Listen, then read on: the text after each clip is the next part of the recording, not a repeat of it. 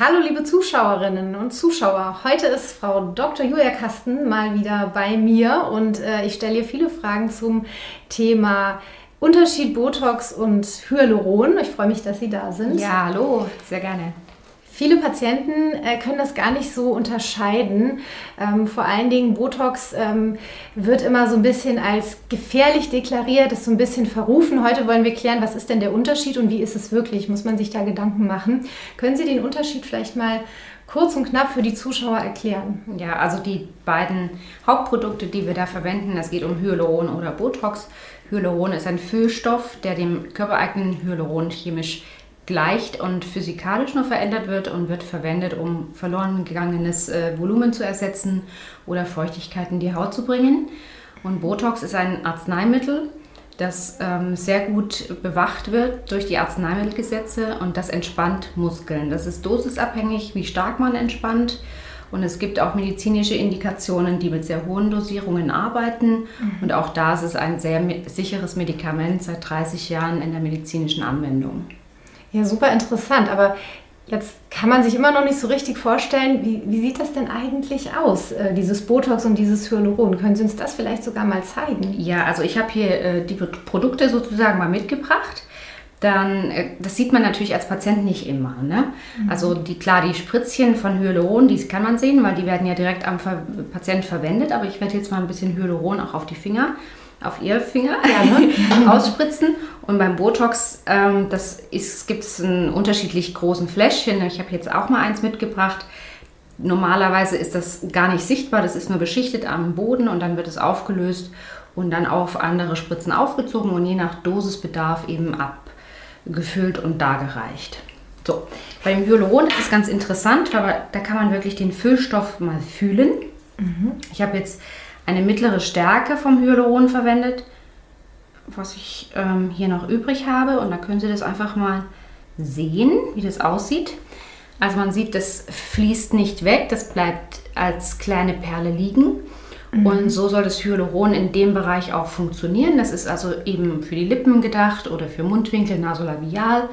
Und damit kann man auch wirklich Konturen heben, man kann Volumen ersetzen und in der Haut bleibt es dann wirklich auch stabil, aber mhm. trotzdem, wie Sie merken, es ist weich. Ganz weich, ja. Ja, kann man super verteilen, die Haut nimmt es auf. Also es fühlt sich nicht als Fremdkörper an. Mhm. Das ist ganz wichtig. Mhm. Nee, es fühlt sich wirklich super, super weich an. Man merkt, ähm, genau, dass es so eine Hebekraft hat. Und es ist ja auch so, dass wenn man jetzt so ein bisschen zum Beispiel verwenden würde, dass es ähm, auch Wasser bindet zum Beispiel? Ja, mhm. also man sieht ja, das ist jetzt 0,1 Milliliter. Ich finde, das ist ein ganz schönes Häufchen. Mhm. Und also wenn man das zum Beispiel in einen Part der Haut spritzt, sieht man schon direkt die Hebung. Mhm. Und dann kommt nach ein, zwei Wochen noch diese Wasserbindung dazu und das macht die Haut noch so richtig schön mh, mm, soft und saftig und gibt eben der Haut, was sie braucht, Feuchtigkeit von mhm. innen. Und an welchen ähm, Regionen im Gesicht würden Sie jetzt zum Beispiel dieses Hyaluron verwenden und an welchen Zonen eher Botox? Also es gibt nicht eine klare Trennung, das eine oder das andere. Ähm, wir gucken natürlich immer, was ist das Beste für den jeweiligen Patienten. Generell kann man sagen, Botox finde ich äh, schön im oberen Gesichtsdrittel anzuwenden, aber auch eher in einer ganz milden Dosis, damit es mhm. nicht komplett ausgeschaltet wird, die Mimik, aber eben Unterstützung gegeben wird dass negative Mimik, zum Beispiel die Zornesfalte, etwas abgeschwächt werden ähm, und positive Mimik eben hervorgeholt äh, wird. Das würde ich jetzt nicht auf alle Regionen im Gesicht sozusagen gleich anwenden, weil das kann auch ganz schnell unnatürlich wirken. Hyaluron hingegen kann man wirklich sehr gut im gesamten Gesicht äh, anwenden, wobei eben in in dem Bereich dieser Glabella-Zornesfalte Botox wirklich der Vorteil ist, weil das auch sich entspannt anfühlt und viele Patienten weniger Kopfweh haben. Und man kann auch beide Behandlungen, also sowohl mit Botox als auch mit Hyaluron, ja miteinander kombinieren oder gibt es da bestimmte Dinge, die man beachten sollte? Ja, klar, das können wir gerne, ähm, machen wir auch immer kombinieren. Bei Patienten, die auch schon Erfahrung damit haben, kann man das ruhig auch in einer Sitzung machen. Wenn man damit anfängt, ist es besser, erstmal mit einem Schritt sozusagen loszulegen, den Effekt abzuwarten und dann zu entscheiden, wie viel braucht man noch vom anderen Mittel. Und klassisch ist eben im oberen Gesichtsdrittel, dass man erst entspannt dass man die Muskeln so ein bisschen wieder auf Normalmaße runterholt und damit auch schon eine Klettung äh, vollzieht der Haut. Und dann kann man eben in einem zweiten Schritt, zum Beispiel nach zwei Wochen, noch Falten mit Hyaluron behandeln, die mit Botox nicht so gut funktionieren. Mhm. Gibt es denn etwas, das die Patienten favorisieren, also lieber sich von ihnen ähm, unterspritzen lassen?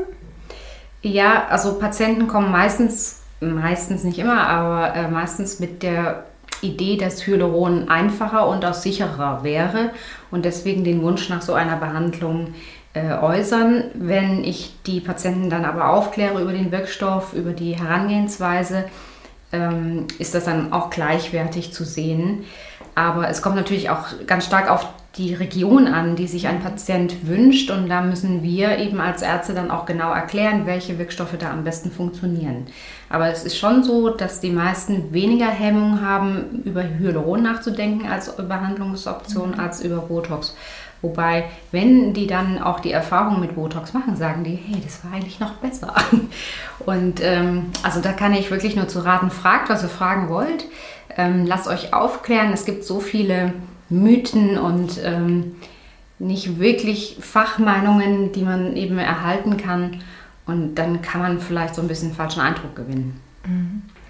Ja, vielen, vielen Dank für diese tolle Erklärung. Wir haben jetzt auf jeden Fall gelernt, wie man ähm, Frische und auch vielleicht Volumen wieder aufbauen kann im Gesicht. Und wir haben eben schon besprochen, dass wir bald auch ein Video, Video zum Thema ähm, Botox bei medizinischer An Anwendung äh, mit dem Schwerpunkt Kopfschmerz und Migräne machen. Also bleibt unbedingt dran. Es kommt noch ein richtig tolles Video zu diesem Thema. Wenn ihr noch Fragen habt, zu unserem heutigen Thema. Postet es gerne unter dem Video, schreibt uns an oder lasst euch auch gerne selbst beraten, wenn ihr schon drüber nachdenkt. Das ist ganz unverbindlich. Mhm, klar. Genau. Gibt es noch gerne. etwas, was Sie den Zuschauern mit auf den Weg geben möchten? Kommt vorbei, informiert euch, ähm, lernt es selbst fühlen und ähm, meistens werden alle Fan davon. Also das ist wirklich ein schönes Gefühl, sowas auch äh, die Haut zu verbessern mit beiden Mitteln.